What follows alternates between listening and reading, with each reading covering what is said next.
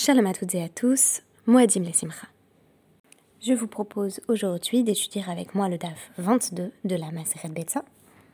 Alors pour ceux et celles qui auraient euh, suivi toutes mes mésaventures à travers le podcast précédent intitulé de façon transparente La trahison du Mac, je profite de cette introduction pour vous informer que mon problème d'ordinateur n'est pas réglé, que je vais devoir en, en acquérir un nouveau mais que mon mari, toujours aussi utile, a trouvé un moyen, de façon assez précaire, hein, mais de faire fonctionner l'ordinateur précédent, donc défectueux, du moins suffisamment pour pouvoir vous présenter ce petit podcast. Alors j'ai extrêmement honte de la référence du jour, pour d'innombrables raisons. D'une part, je ne suis pas sûre que ce soit ni de la grande littérature ni un très bon film. D'autre part, je n'ai ni lu le livre ni vu le film. Et enfin, une troisième raison, serait que je n'oserais en recommander euh, la lecture à qui que ce soit, a fortiori euh, dans le monde fromm, parce que je pense pas que ce soit une lecture ou, un visionnage tout à fait adapté au milieu religieux, c'est le moins qu'on puisse dire. Pour les personnes qui auraient la chance de ne pas connaître, il s'agit du roman érotique euh, publié en 2011 par E.L. James, dont la principale fonction, semble-t-il, aura été d'émoustiller les ménagères. C'est aussi l'une des premières descriptions à destination du grand public des pratiques BDSM. Alors, j'explique du coup le fait que j'ai choisi euh, euh, Fifty Shades of Grey en guise de référence. Donc, je disais, je n'ai ni lu le livre ni vu le film, mais on m'a tout de même euh, parlé voilà, de, ce film. Donc, je me suis dit que ça valait le coup de regarder la bande-annonce. Et donc, je pensais qu'en termes de, de Beatlesman ou de perte de temps, du point de vue de, de ce que de ce qu'une personne est censée voilà, faire, de sa journée. Euh, une bande-annonce de 13 secondes, ça passait.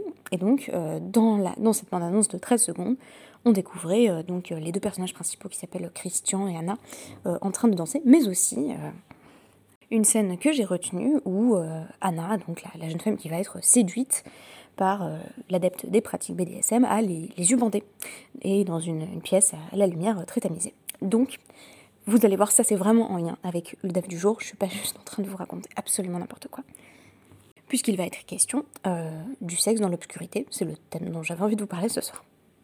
Et si vous voulez, Fifty Shades of Grey, bon, je vous recommande pas non plus de regarder la bande-annonce, mais c'est un petit peu l'envers de ce que je souhaitais évoquer euh, ce soir, à savoir l'ascétisme euh, en matière de relations sexuelles et l'exigence de sainteté de Kedusha dans dans les relations euh, euh, sexuelles au sein du peuple juif et euh, notamment dans, les relations, dans le cadre des relations maritales, les relations conjugales. Alors, si vous écoutez un petit peu mon, mari et moi-même, donc y a, on a une vidéo YouTube qui s'appelle Le sexe qui a été réalisée par mon mari. Moi-même, j'ai, dans le cadre de Colel, présenté différentes ravrototes sur le thème de l'éthique sexuelle telle qu'elle émerge dans le judaïsme, vous aurez l'impression que notre discours euh, voilà, euh, dominant, euh, presque unilatéral, c'est que dans le cadre conjugal, on fait à peu près ce qu'on veut. pas nous personnellement, hein. c'est-à-dire que la Torah permet aux juifs et juives d'être, on va dire, pleinement libérés, mais dans le cadre du mariage seulement et non pas dans le cadre d'une sexualité libre. En réalité, si on veut être pleinement honnête intellectuellement, euh, c'est généralisé, mais il y a des exceptions, ces exceptions elles sont notables, et je voulais vous présenter l'une d'entre elles, à savoir l'interdit d'avoir des relations sexuelles en plein jour, qui est posé euh, un petit peu euh, derrière Hagav, de manière quasi périphérique, dans notre DAF comme une sorte d'évidence. En réalité, il y a d'autres références à cet interdit dans la Gemara que je vais vous présenter, mais c'est un petit peu voilà, présenté comme un présupposé. En effet, la question de la luminosité de la pièce euh, lors des relations sexuelles donc conjugales, euh, intervient dans le cadre d'un débat plus vaste au sujet de euh, ce qui est considéré comme mechabé à Shabbat et, a fortiori, pendant les fêtes. Bon, en réalité, il faudrait dire pendant les fêtes, donc pendant les Yamim Tovim, et donc a fortiori pendant Shabbat, puisqu'on va être plus strict vis-à-vis -vis de Shabbat que vis-à-vis des fêtes. Mais ici, comme nous sommes dans le cadre de la Maseret Betsa, euh, il est essentiellement question de délimiter les interdits de Yom Tov, avec notamment l'idée qu'il euh, y a certains interdits en moins de façon très limitée. Nous en avons déjà parlé à travers la mention de ce qui est Rol Nefesh, donc ce qui permet la préparation de nourriture, qui va du coup être autorisée à Shabbat, ce qui permet par exemple d'utiliser une flamme existante, pour cuire, et non pas, donc qui va pouvoir être utilisé pendant Yom Tov et non pas pendant Shabbat. Être mechabé, donc, renvoie à la notion plus générale de, de kibouy Yom Tov, à savoir de la possibilité d'éteindre une flamme à Yom Tov. Or, éteindre une flamme, on va constater à travers notre date du jour, aussi tel qu'il est codifié euh, dans le Shulchan Aruch Orachaim 514.1, que c'est assourd, donc c'est interdit d'éteindre une flamme euh, pendant Yom Tov, y compris si euh, notre propre maison est en train de brûler, à moins qu'il y ait une menace directe pour la vie de qui que ce soit, auquel cas, bien entendu, on peut éteindre que ce soit à Shabbat ou à Yom. Cela suit donc les, les, opinions de Abaye et Rabat dans notre DAF, qui sont les opinions plus strictes qui estiment qu'on ne peut pas euh, éteindre pour quelque raison que ce soit. Bon, alors on vient de poser l'exception de la préservation de la vie, mais la, la la forme de souplesse qu'on va trouver euh, chez le Réma, donc euh, toujours dans, le même passage du, du c'est l'idée que si le feu est susceptible bah, de... Voilà, il y, a le feu à la maison, est susceptible de brûler de, brûler euh, euh, par la même occasion euh, bah, tout, le repas, voire de brûler carrément toute la nourriture qu'on a chez soi, hein, parce que s'il y a un incendie, faut pas croire qu'il va nous rester de la nourriture, alors on aurait la possibilité de l'éteindre. Pourquoi? Bah, Tout simplement parce qu'on a dit que l'exception de Yom Tov, c'est que tout ce qui permet la préparation de nourriture allait pouvoir être plus facilement effectué, ne pas tomber sous le coup de l'interdit de Melacha, et donc ici, il s'agirait d'éteindre pour pouvoir manger, et non pas pour sauver par exemple son mammon. Donc euh, on peut euh, peut pas sauver euh, tous ses romans, mais, on peut sauver son grenier. Voilà, ça vous donne la priorité dans, dans la mentalité juive. Non, j'exagère un petit peu. Alors, question posée donc dans le cadre de cette interrogation plus générale sur la possibilité d'éteindre une flamme à Yom Tov, Baemine Abba, Bar Martha, mais Abaye. Abba Bar Martha a posé une question à Abaye. Est-il permis euh, d'éteindre une lampe pour autre chose? Autre chose, c'est déjà un euphémisme, et vous allez voir qu'on va rester en fait dans la logique de la discrétion, de l'euphémisme, de la réserve, euh, au long de, bah, de, tout ce qui va suivre. Alors il faut Rachi pour nous expliquer bien entendu que bah, d'avoir à signifie les shamesh mitato, pour avoir des relations sexuelles, ce qui est encore d'ailleurs un euphémisme, littéralement pour, pour agiter son lit, quoi. Alors, euh, réponse d'Abaye, bah, on s'y attend puisque j'ai dit que la halakha suivait euh, Abaye et Rabat dans leur, dans, leur euh, comment dire, restriction. Euh, Amarlo, Efchar, euh, réponse d'Abaye, bah non, il, il n'ont qu'à, le, couple, aller dans une autre maison, dans une autre pièce, quoi. Alors, il y a un, peu trop de, sous-texte pour que ce soit explicite euh, ainsi, donc je reprécise. Euh, quelle est la question de Abba Bar Martha et surtout quel est le présupposé? Le présupposé de Abba Bar, Martha, c'est que euh, on ne saurait avoir des relations sexuelles à la lumière d'une bougie. Donc, si on était en semaine, qu'est-ce qu'on ferait? Eh bien, on soufflerait sur notre bougie, on l'éteindrait et on se retrouverait dans le noir. Il s'agit d'affirmer de manière voilà, allusive qu'il euh, est souhaitable, voire obligatoire, d'avoir des relations sexuelles euh, dans l'obscurité. Alors on va essayer de voir est-ce que c'est dans le noir complet ou pas, c'est une question. Quoi qu'il en soit, Abaye répond, euh, là encore de, manière assez elliptique, ben non, il n'y a pas lieu de pouvoir éteindre la bougie parce qu'il n'y a qu'à aller ailleurs. Abba Martha va surenchérir, Enlo Baitacher Mai. Mais s'il il n'a pas euh, donc euh, ici, bon, c'est le couple, mais il, est question plus, précisément euh, de, l'époux, qui en général le point de focalisation du discours à la fois à l'Afrique et du discours même de, de l'Agmara. Donc s'il n'y a pas ailleurs, eh ben on, fait quoi? Maï, qu'est-ce qu'on fait? Efchar, la asotlo mechitza. Alors, réponse d'Abaye, eh bien il n'y a qu'à voilà, créer une forme de, séparation entre la lumière de la bougie et le couple. Bessadine nous explique Rachi euh, très efficacement en nous disant bah voilà, il n'y a qu'à mettre des draps. Comme ça, la, lumière sera justement tamisée. Euh, et donc, euh, Abba Bar Martha n'a pas fini de poser des questions. Et nous, là, ça Oh, mais là, je, ne peux pas, j'ai pas de drap. Voilà, euh, la bougie, elle est là. Efchar, l'irpot alav et hakli. Donc, nouvelle ouverture d'Abaye, eh bien, il n'a qu'à recouvrir la bougie. Voilà, on, on, met, je sais pas, un petit, bol dessus, enfin quelque chose qui, euh, qui, n'est pas pour effet euh, d'éteindre la bougie de manière immédiate, afin que la luminosité soit moins forte mais que l'on n'en vienne pas à éteindre directement. Et bah, vous devinez ce que va dire Vous devinez peut-être à ce stade ce que va demander à Babar Martha. Ein lo klimai. Oui, mais si on n'a pas, qu'est-ce qu'on fait à à Sourd Abaye a fini de proposer des portes de sortie. Il lui répond Non, mais ça, reste interdit. Hein. Enfin, je vais jamais te répondre On peut éteindre la bougie. Non, on ne peut pas éteindre la bougie. Alors, le raisonnement d'Abaye et surtout la conclusion d'Abaye euh, rejoint finalement ce qu'on a affirmé sur euh, l'impossibilité euh, d'éteindre une flamme à Yom principe posé dans le Shulchan Orachaim, donc dans le 514e chapitre. En cela, on n'aurait affaire que à un cas particulier euh, qui semblerait euh, simplement nous dire c'est vraiment impossible euh, d'éteindre, quelle que soit la nécessité. Quand j'ai lu ce passage, dans ma grande ignorance, ma première réaction a été ouais, bon, ça doit être encore l'un des conseils kabbalistiques de la Guémara qui nous enjoint à, diverses reprises à euh, ne pas avoir des relations sexuelles dans tel ou tel cadre, dans tel ou tel contexte.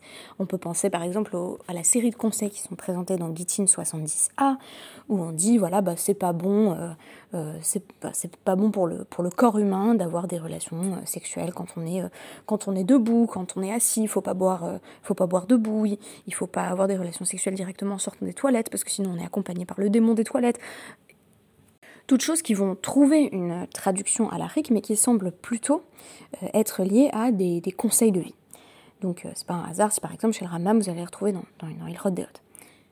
À ces passages, on a souvent tendance à, opposer, peut-être dans un milieu orthodoxe moderne, je ne sais pas, euh, le célèbre Réma, donc le commentaire de Moshe Isserles sur le Shulchan Aruch dans Even Haezer 25.2 qui affirme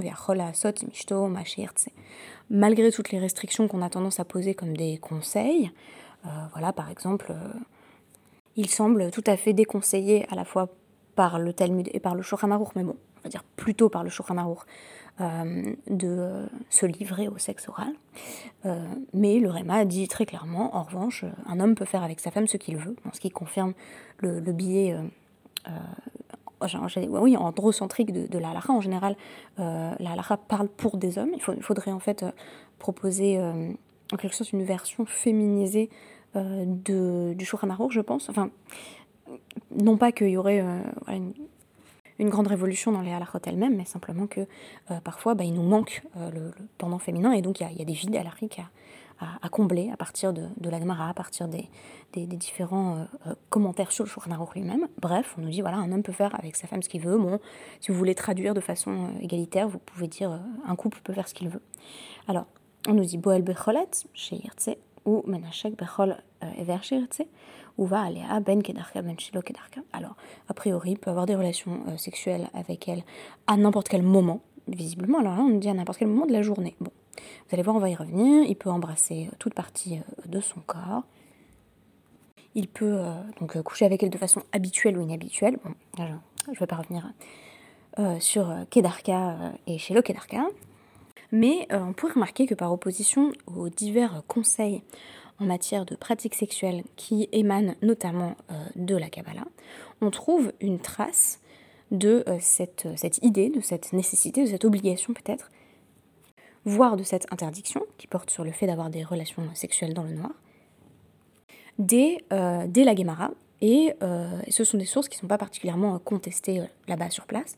Par exemple, Rafrizda pose en Nida 17a l'interdit d'avoir des relations sexuelles pendant le jour, tandis que Ravuna, dans, dans, Shabbat, traité Shabbat 86a et Nida 17 a, le, pose ou le présente plutôt comme une sorte d'évidence. le peuple juif, étant un peuple kadosh, n'a pas de relations sexuelles pendant le jour. Vous me direz, mais quel est le rapport entre la sainteté et euh, l'heure à laquelle on, choisit d'avoir des relations sexuelles? Euh, C'est pas particulièrement évident. Je pense qu'il y a quelque chose qui se joue de l'ordre de la tsniout, euh, de l'ordre de, la réserve, de l'intimité. Une constante dans le discours talmudique, me semble-t-il, sur l'éthique sexuelle conjugale, c'est la nécessité de ne pas objectifier le corps, fut-il le corps de euh, sa propre femme, puisque généralement, je vous disais, la, perspective est assez, assez androcentrique, mais pour moi, ces réflexions devraient s'étendre euh, également au, genre féminin. Alors peut-être qu'on craint une forme de, transparence excessive, euh, notamment dans, la lumière du jour, dans le fait qu'elle révèle tout, une, lumière qui serait trop criarde ou qui, ne laisserait rien à l'imagination et on, peut, on peut s'étonner que ça s'applique même au sein du couple. Et je vais revenir sur l'une des raisons qui m'a paru très intéressante. Quoi qu'il en soit, on va retrouver des passages très intéressants, donc du Shulchan que ce soit Orachaim, donc 241 ou Even 25.5, qui vont faire mention de, de cet interdit. Donc comment ça se traduit? Eh bien tout simplement par l'interdit d'avoir des relations sexuelles le jour, mais si on n'a pas la possibilité de faire autrement, si on on n'a pas la possibilité d'avoir des relations sexuelles la nuit, on risque de, rater euh, sa ona. Donc la ona, c'est euh, l'obligation euh, conjugale qui s'applique au mari d'avoir des, relations sexuelles régulières avec sa femme. Alors la régularité dépend du métier et du contexte, mais en tout cas, a priori, il doit à sa femme des relations sexuelles. S'ils ne peuvent les avoir que le jour, cela devrait être dans une pièce sombre comme nous le précise donc le Shulchan Aruch euh, Orachaim 241, euh, donc Asur les Shamesh Bayom, euh, et Laimken ou euh, Beit Afel. Il faut que ce soit dans une pièce sombre et précise le Rema, Talmid Racham, Ma'apil Betalito et on peut aussi se couvrir par que ce soit des vêtements ou, la, mentionne également la possibilité de se couvrir avec les draps. Donc ça ne veut pas forcément dire qu'il faut que ce soit l'obscurité absolument totale, ni qu'il faut avoir des relations sexuelles les yeux fermés, ça, ça serait compliqué mais tout simplement qu'on est en joint à, une forme de réserve, qu'on crée une forme de médiation avec le, corps de l'autre. Euh, je reviens juste sur euh, un dernier passage de Even 25.5, pour le coup à travers la, formulation euh, de, de, Yosef Karo, donc du Shulchan lui-même. En général, le Réma est plus souple sur les questions d'éthique sexuelle. Rassurez-vous, les Ashkenazes, c'est plutôt le, le Réma qu'on a tendance à suivre en la matière le, le, le donc, euh, va, va se pencher sur la question de savoir c'est, quelles sont les conséquences pratiques euh, de, de, ce qu'a évoqué euh, Abaye. Donc là, ils prennent le cas où c'est Shabbat. Donc c'est Shabbat et il n'y a pas d'autre pièce que la pièce où il y a de la lumière déjà allumée, donc on ne peut pas l'éteindre. eh bien, donc Yosef Karo va, va jusqu'à affirmer eh bien, l'eau Yishamesh Klal. On n'a qu'à, bah tant pis, on n'aura pas de relation sexuelle. Donc c'est intéressant parce qu'en termes de hiérarchie à l'Afrique, on pourrait s'attendre à ce que des mitzvot euh, qui, sont, qui sont explicites, comme la, mitzvah tona, la, mitzvah donc de donner du plaisir à sa femme, d'avoir des relations sexuelles avec elle, la mitzvah euh, de Pierre Rivia, de, de, de, procréer, pourrait passer au-delà euh, au-delà de cette simple considération en vertu de laquelle il, il est bon, il faut s'abstenir, il est bon de ne pas, ou il faut s'abstenir de, euh, avoir des relations euh, sexuelles avec de la lumière. Là, visiblement, on nous dit, bah tant pis, pas de relations sexuelles à ce moment-là. C'est très surprenant. On peut citer ici euh, l'influence de la Kabbalah, mais vous avez vu qu'il y a des sources antérieures qui le mentionnent, donc c'est pas que de la Kabbalah. Alors, il y a, d'autres considérations, on pourrait dire, c'est largement la Kabbale qui est venue rendre les choses plus strictes en matière de relations conjugales. Ici, quand on veut être tout à fait, euh, voilà, je disais intellectuellement honnête, il faut euh, prendre en compte les sources euh, qui existent et voilà, qui sont présentes dès la Guémara. En revanche, bien entendu, c'est dans la Kabbalah qu'on va trouver des châtiments un petit peu voilà, excentriques ou inattendus, où on nous dit, voilà, si par exemple un enfant a été conçu le jour, même, dans le noir, pour le coup, la Kabbalah va être beaucoup plus stricte, puisque ça va être plutôt le, jour et la nuit perçus comme des, entités un petit peu mystiques, donc que qu'il y ait beaucoup de lumière ou pas beaucoup de lumière va pas changer grand chose, hein, mais c'est les enfants conçus pendant le jour vont avoir des âmes de Gilgulim, donc des âmes réincarnées, ce qui est perçu comme euh, problématique. Si on met de côté euh, les considérations ou les inquiétudes euh, d'origine kabbalistique, on va considérer qu'il est suffisant d'avoir des relations sexuelles même le jour, mais pas voilà, dans, dans, la pleine lumière du jour.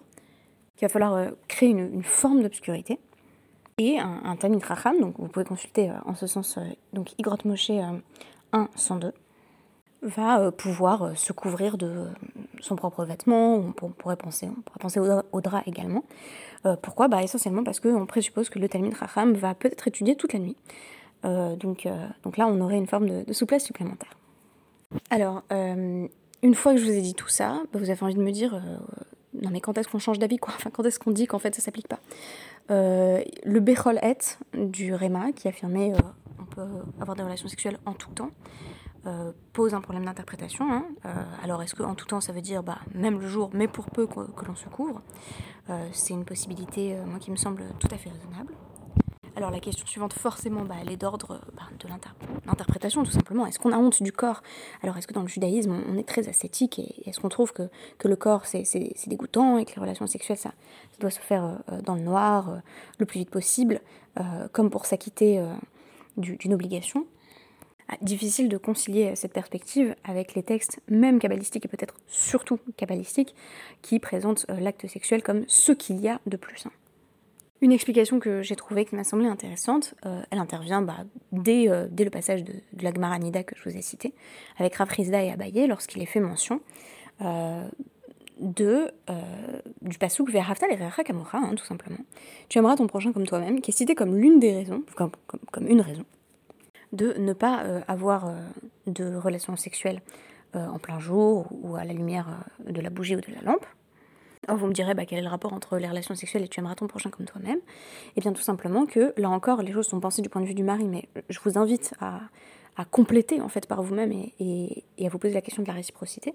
On nous dit peut-être que euh, le mari risquerait d'en venir à voir quelque chose euh, dans le corps de sa femme, sur le corps de sa femme, qui ne lui plaît pas. Et donc comme on souhaite qu'il continue à aimer sa femme, qu'il reste euh, avec sa femme, qu'il euh, qu'il la chérisse, euh, alors on, nous dit, bah voilà, s'il ne voit pas, euh, bah, il pourra pas se plaindre. Vers Haftal et Je trouve que c'est à la fois particulièrement compréhensible d'un point de vue purement psychologique, c'est-à-dire qu'on n'a pas envie d'être tout le temps scruté, observé, regardé dans le cadre même des relations conjugales. Il y a quelque chose dans le dévoilement qui est frais, et la nécessité de maintenir de la médiation, fût-ce par l'obscurité, est compréhensible même dans le cadre conjugal. Alors on pourrait dire c'est pas body positif du tout, ce qui est pas faux.